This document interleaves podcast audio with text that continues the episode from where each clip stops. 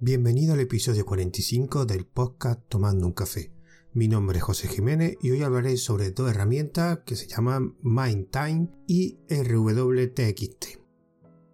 Antes, pero antes de empezar con estas dos herramientas, me gustaría ya hacer el último recordatorio que haré. Este mes de noviembre es el primer aniversario de este podcast de Tomando un café y me gustaría pues, hacer un episodio especial con lo cual eh, tanto en los canales de Telegram que tengo como en otros podcasts, incluido en este, pues estaba haciendo recordatorio de por si, alguien quiere enviar, algún oyente quiere enviar un audio o un texto sobre para que hable simplemente de de qué le parece este, este podcast o qué sugerencias puede hacer y lo que sí me gustaría es que respondiese a dos preguntas que la primera sería ¿por qué utilizas Linux? y la segunda sería qué aplicación de Linux te ha sorprendido este año. Así que ya tengo varias, tanto audios como mensajes, textos que me han enviado con, con la respuesta de estas dos preguntas. Y lo puedes enviar principalmente a mi contacto de Telegram que es arroba José A. Jiménez.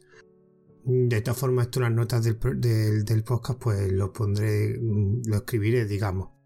Bueno, y ahora vamos a empezar con la primera herramienta que es MindTime. Esta herramienta es una herramienta bastante simple y muy vistosa. Es un calendario. Yo generalmente, de hecho creo que en un podcast anterior, bueno sí, en un podcast anterior hablé de dos herramientas que yo he utilizado, que es Baikal y Radicales, que son herramientas para montar servidores para compartir em, los calendarios para, digamos, tú tienes un evento, lo, lo, lo pones en un programa tipo como este de calendario y lo puedes sincronizar con diferentes dispositivos todo el evento, que es lo que yo hacía. Yo tenía estos servidores en, en, la Raspberry bueno, y el Arroz 64 detenido y lo que hacía era pues con generalmente o con el calendario que traía la Android o la aplicación de, de móvil lo utiliza con el móvil y con la y con la tableta y también en el ordenador de escritorio en el portátil, que en este caso utilizaba Thunderbird, el calendario de Thunderbird se llama Lightsync, creo que se llama. Y lo que hacía es, pues escribía un evento en uno de estos dispositivos, lo sincronizaba con, lo enviaba a la ROS64 y lo que hacía era sincronizarlo pues con los demás dispositivos que estaban conectados. Así lo estaba utilizando hasta que cuando la ROS 64, pues bueno, la ROS 64 creo que va a caer radicales no lo instalé. Lo intenté instalar en 10p, pero no, no lo conseguí. Entonces, ¿cómo lo hago? Pues ahora lo estoy haciendo con, con Nextcloud. Nextcloud tiene una aplicación de calendario que donde puedes compartir eh, por añadir eventos. Y después eh, lo que hago es sincronizarlo tanto con el sobremesa y con el móvil. Ya más adelante también lo haré con, el, con la tableta. Y en el caso del móvil utilizo pues la aplicación calendario que trae Android y lo sincronizo con DapDroid creo que se llama. Lo sincronizo tanto ese almanaque con el almanaque de Nextcloud. Y en la, en el ordenador de sobremesa utilizaba lo que he dicho antes, Thunderbird, Lightning. Pero Lightning no me terminaba de gustar y me daba algunos fallos, no sé por qué. Me costaba mucho configurarlo y cuando lo configuraba, por pues algunas veces era muy lento y, y aparte Thunderbird, aunque lo utilizo como cliente de correo, mi cliente de correo principal lo veo un poco pesado y estéticamente lo veo un poco feo, aunque de verdad la verdad que para lo que sirve funciona perfectamente, que es para, digamos, clientes de correo. Y el almanaque y la ISIN, aunque la verdad que hacía su función perfectamente, no sé, no me termina de convencer. Y hace una, pues ya creo que ya casi un mes, encontré esta herramienta MindTime, que es una aplicación de calendario, simplemente, eh, solo tiene una función, eh, mostrar un calendario para poner eventos y poder sincronizarlo y me gustó y la y de hecho la llevo probando desde hace un mes.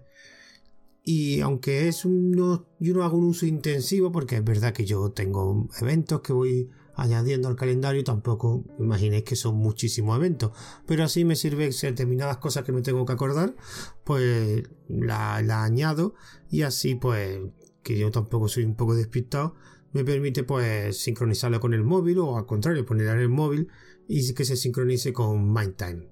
Así que, ¿cómo es esta herramienta? Pues esta herramienta, como he dicho antes, destaca porque es muy vistosa y es muy simple. lo primero que tenemos que hacer es descargarnos la aplicación. Está hecha en Electron, aunque realmente no es una aplicación muy pesada. Así que nos vamos a la página de MindTime. Está disponible para Windows, para Mac y para Linux. Y en concreto, la que voy a hablar es la de Linux. Y en Linux está disponible tanto un binario RPM como un binario .dev.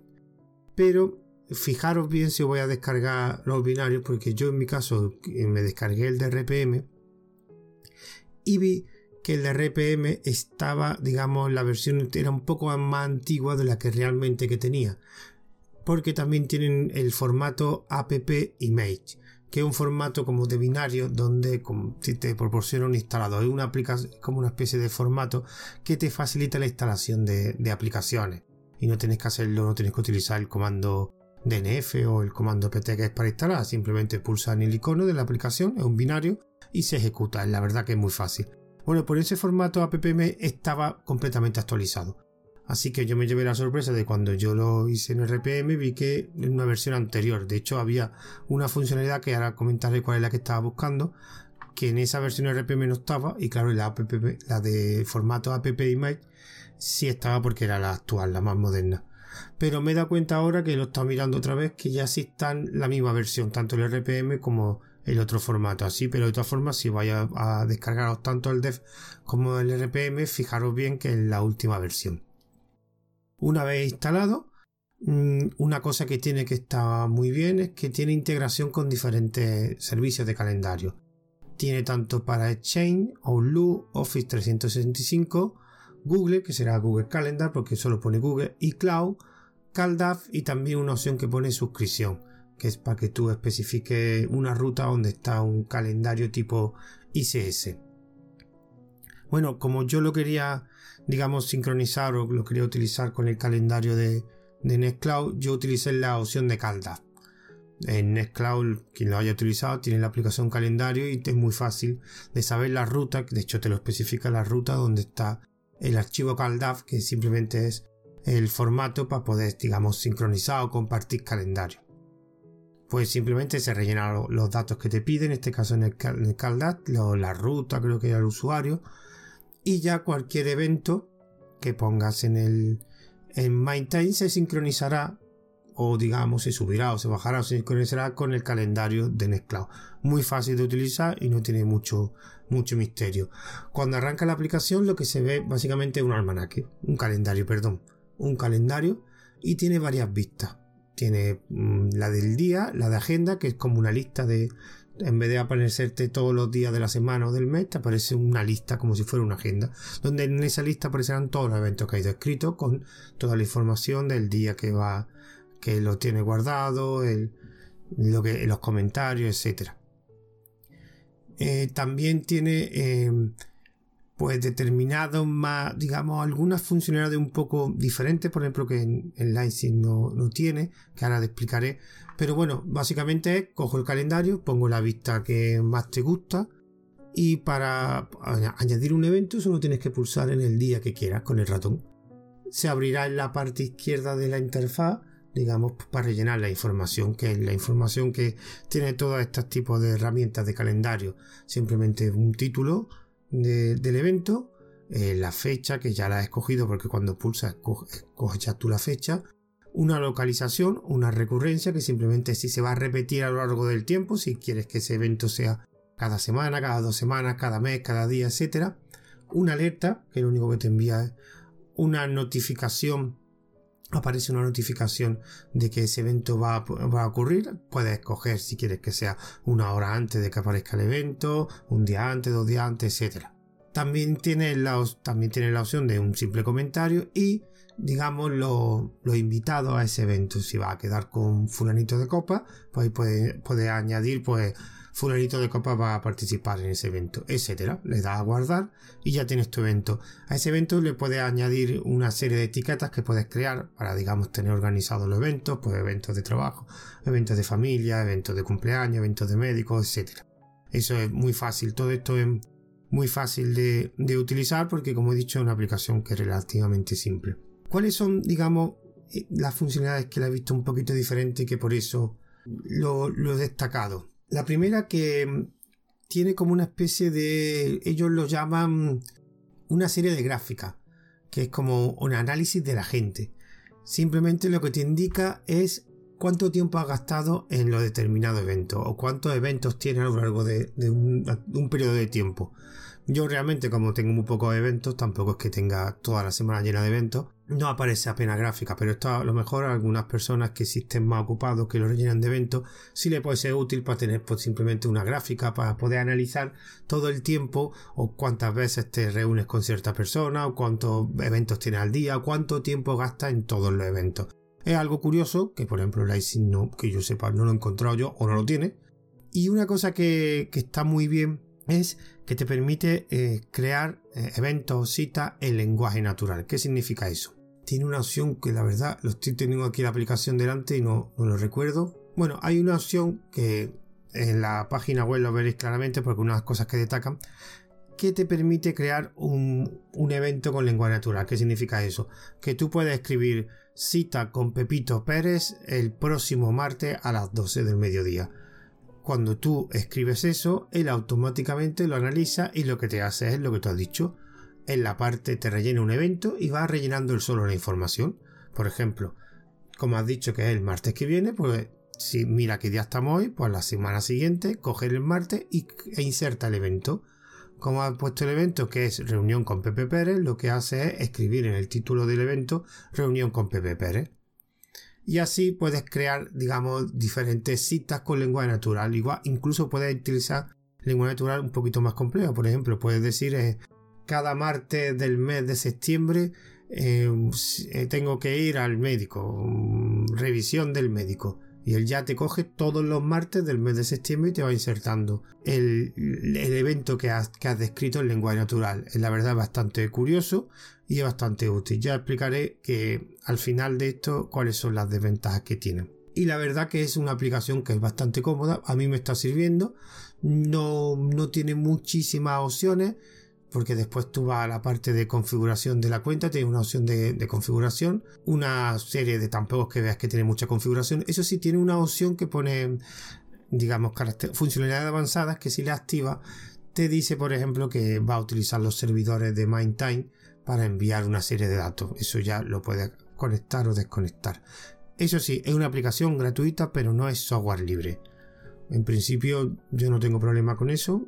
A mí me da la utilidad que tiene Seguramente habrá más aplicaciones de este tipo así de vistosas que sean de calendario, pero yo conocí esta y la verdad que le estoy dando varios usos. Desventaja de esta aplicación que está enfocado al inglés.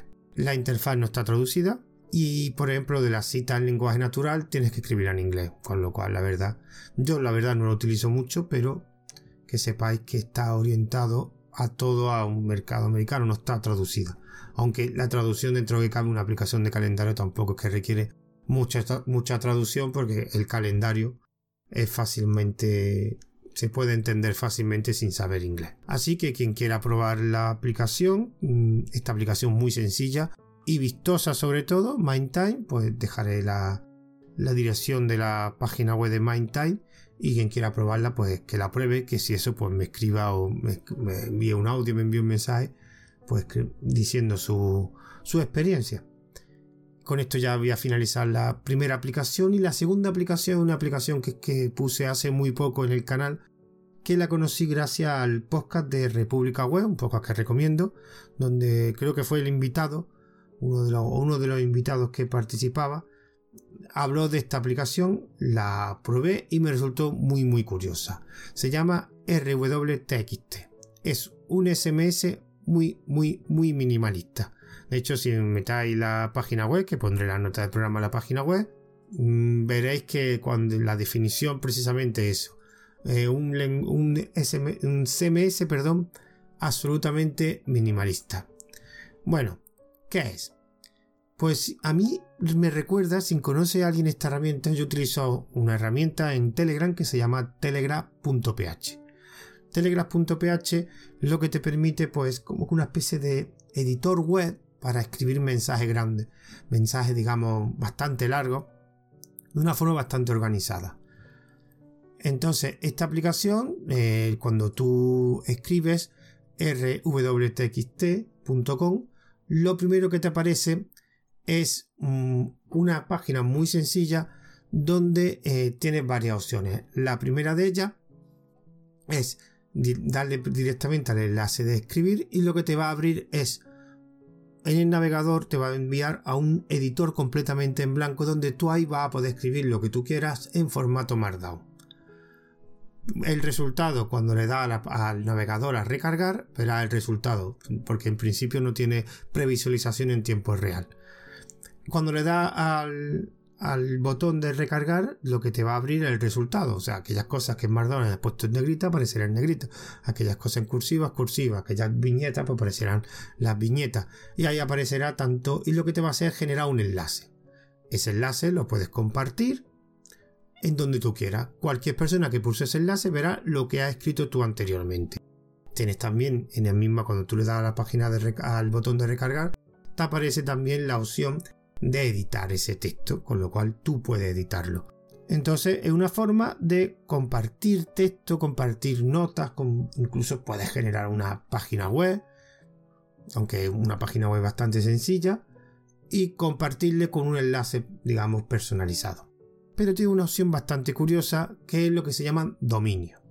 Los dominios que son, cuando tú te metes en la página principal de rwtxt.com, te da la opción como de loguearte pero no es un login como vemos, entendemos un login típico de nombre de usuario, contraseña, no. Ahí lo que especifica es un dominio, que es un nombre. Entonces, cuando, con ese nombre y con esa contraseña, lo que te va a permitir es generar lo que antes hemos hecho, pero el, enlace va a ser con el nombre que tú previamente has puesto de dominio. Por ejemplo, vamos a poner un ejemplo. Si yo en el dominio pongo ARM para todos, que es el otro podcast que tengo, pues ahora me parecería, digamos, en vez de aparecerme un enlace con un montón de, dígitos y de letras, lo que me parecería pues sería rwtxt.com barra arm para todo. Y ahí aparecerá otra vez el mismo, digamos, página en blanco donde podré escribir en Markdown, podré escribir todas las notas que quiera, todo el texto que quiera, y cuando de recargar se verá el resultado. Así que podremos generar X páginas con esa o X contenido con ese dominio que hemos creado, que es, digamos, asignarle un nombre, digamos, más, más visible, más que lo podamos recordar, a ese, digamos, página que hemos escrito. Podemos tener todos los dominios que queramos y a partir de ahora, ahora tendremos como un pequeño, digamos, panel de administración. Cuando ahora le damos, cuando creamos una, un texto y le damos al botón de recargar, aparece como antes el botón de editar y el botón de volver. Cuando volvemos, lo que vemos que ya accedemos directamente al panel, digamos, principal, que es muy simple, con el nombre que hemos cogido de dominio. Y aquí lo que veremos básicamente será pues un listado de todos los posts o todos los textos que hemos escrito para ese dominio. Por ejemplo, para RM, para todos, pues podría tener cinco textos, cada uno con el título que haya especificado. También puedo tener X dominio. De hecho, hay un, en la misma panel hay un pequeño cuadro de texto donde podemos buscar por dominio. Y en la última opción, digamos, podemos tener ese dominio que sea público o privado. La diferencia evidentemente es que si es público todo el mundo lo puede ver siempre que tú puedes compartir ese dominio que ya, que ya hemos especificado el nombre y todo el mundo lo puede ver. Si es privado solo lo puedes ver tú. Y de hecho tendrá entonces, tú pones rwtxt.com barra rm para todo y accederás solo tú. Si lo pones público, lo comparte el resto de personas y podrán ver todas las páginas que tú has creado. Es, y también tiene por último una opción de, mm, digamos, descargar los datos, que descargar todas esas páginas que has creado para ese dominio. Es una herramienta muy, muy, muy simple, muy sencilla, pero yo a esto más que generar páginas web lo vería más como una herramienta tipo no sé, Telegraph, aunque un poquito parecida a telegraph.ph, para, por ejemplo, tener tus notas. Tú ahí tienes un montón de notas que puedes acceder desde cualquier ordenador o cualquier dispositivo. Y como la página web de las notas es tan tan sencilla, no va a tener problemas en verlo en un móvil, en verlo en un ordenador o verlo en una tablet. El problema que evidentemente tienes que saber Markdown. Porque si no sabes Markdown, no va, solo va a escribir texto, texto plano. Como cosas técnicas, digamos, eh, está hecha en Go, está desarrollado esta aplicación en Go. Esta aplicación sí es software libre, de hecho está distribuida con licencia MIT, que también te lo puedes, te puedes descargar la aplicación y de hecho la puedes instalar tú en tu servidor, con lo cual podrías tener un SMS, pero en tu servidor, en vez de utilizar, digamos, la página de RWTX. Y está muy curiosa, es algo muy fácil, sobre todo yo lo veo para notas.